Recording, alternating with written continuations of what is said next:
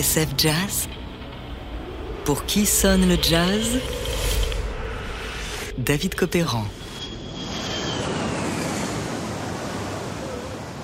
Aujourd'hui, Soul Samba, l'été indien d'Aïe Québec.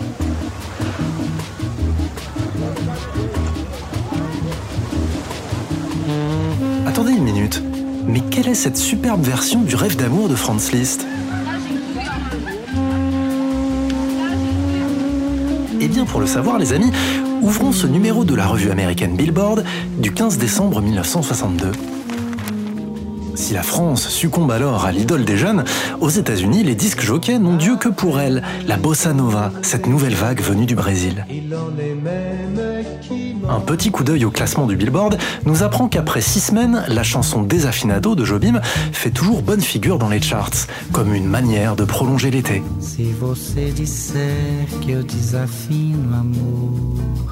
Après le succès monumental de la version Princeps de Stan Getz et Charlie Bird, Ella Fitzgerald, Jolly London, Pat Thomas, Mavis Rivers ou encore Frida Payne ont toutes tenté leur chance.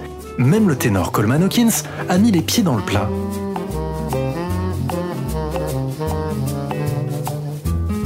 Bref, pour ceux qui en ont soupé de désafinado à longueur de journée, le label Blue Note propose une alternative.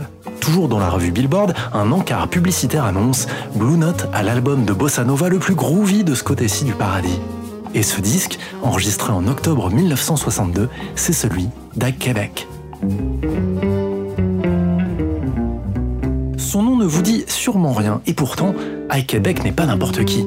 Élevé à l'école des big bands, promotion Cap Calloway dans les années 40, le ténor fut aussi conseiller artistique de Blue Note. C'est grâce à lui que Thelonious Monk a signé son premier contrat. Dans son histoire du vrai jazz, Hugues Panassier, le pape de la critique, place Ike Québec dans le sillage de Coleman Hawkins. Un son direct, ferme, ample, extrêmement plaisant, dit-il.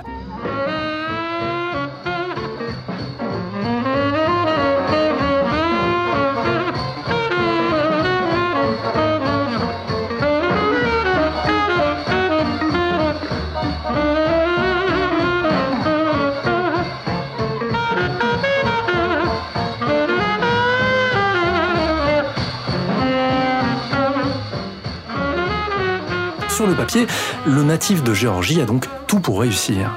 Mais la vie lui a joué quelques mauvais tours. Lorsqu'il retourne aux affaires à la fin des années 50, cela fait en effet 7 ans qu'Aïe Québec traîne son spleen. La drogue et la fin des big bands l'ont mis sur la touche. Question de génération. Heureusement pour lui, la roue tourne. Coup de fil de Blue Note, son ami Alfred Lyon lui renvoie l'ascenseur. Grâce à lui, il sort enfin son premier long format à 42 ans. Il en a 44 lorsqu'il cède aux Sirènes du Brésil, alors que l'album Jazz Samba de Stan Getz croise dans le top 10 des ventes. Québec, lui, a légèrement modifié la recette. Ce sera Bossa Nova, Soul, Samba.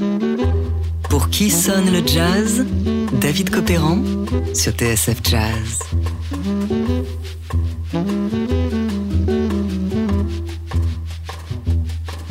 Mm-hmm.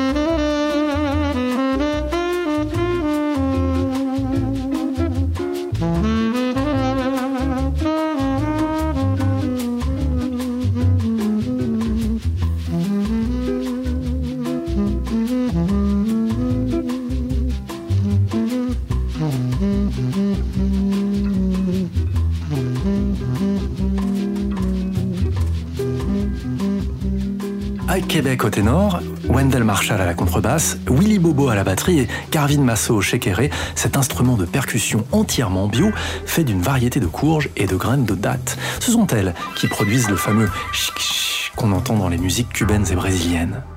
La composition que vous venez d'entendre, Loi, appartient au guitariste Kenny Burrell. Elle donne le ton à un disque feutré, diablement élégant, idéal pour prolonger l'été. À propos de Coleman Hawkins, autre ténor qui surfe au même moment sur la vague brésilienne, le critique Jacques Reda parle de l'engourdissement favorisé par le ronron berceur des guitares.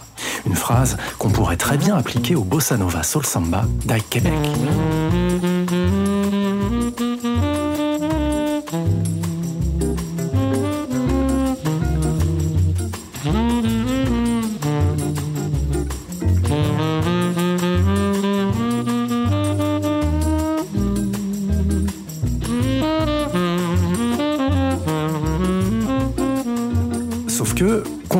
Ses rivaux, Québec a choisi de prendre les chemins de traverse. Jouer Jobim en 62 revient déjà à enfoncer une porte ouverte. Alors, le ténor va chiner des mélodies cachées, un peu obscures, des compositeurs dont personne n'a entendu parler. C'est le cas de Loro Despedida et Chouchou, pour ne citer que.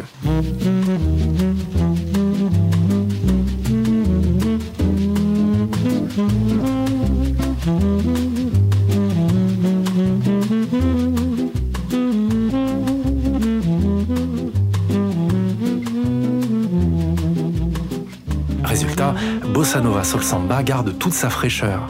J'ai aimé ce que certains musiciens de jazz faisaient avec la bossa, à Québec, mais j'ai décidé d'y mettre plus de blues et de sensualité. Imaginez un couple qui danserait tard dans la nuit. La musique sonne un peu comme ça. Nous l'avons rendue douce et pleine d'âme.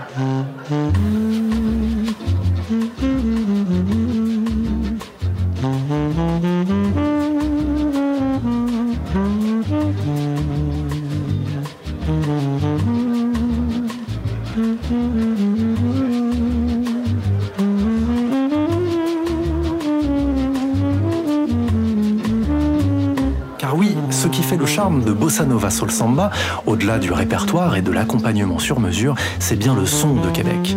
Un son d'un autre temps, un vibrato hors d'âge, comme un vieux lion assoupi. Particulièrement troublant lorsqu'on sait qu'à ce moment-là, le ténor souffle ses dernières notes. Atteint par un cancer des poumons, il s'éteindra moins de quatre mois plus tard. Ike, se souvient Rudy Van Gelder, l'ingénieur du son du disque, jouait toujours merveilleusement, même au seuil de sa vie, alors qu'il était littéralement mourant. Début 63, dans un courrier adressé au saxophoniste Dexter Gordon, Francis Wolff, l'un des patrons de Blue Note, révèle que le ténor a passé ses cinq dernières semaines à l'hôpital. Reste cet album d'une tendresse folle, post-scriptum à une discographie méconnue d'un saxophoniste qui était beaucoup plus et beaucoup mieux qu'un second couteau. Trésor caché, Bossa Nova Soul Samba est le faux frère jumeau d'un autre disque Blue Note enregistré au même moment et avec qui il partage pratiquement la même rythmique. Bossa Nova Bacchanal de Charlie Rouse, dont on vous parlera bientôt dans l'émission. Si celui-ci va davantage fouiner du côté de la Caraïbe et de l'Afrique, le disque d'Ike Québec, lui, était bien à sa sortie, l'album de Bossa Nova le plus groove de ce côté-ci du paradis. Pour qui sonne le jazz? Sur TSF Jazz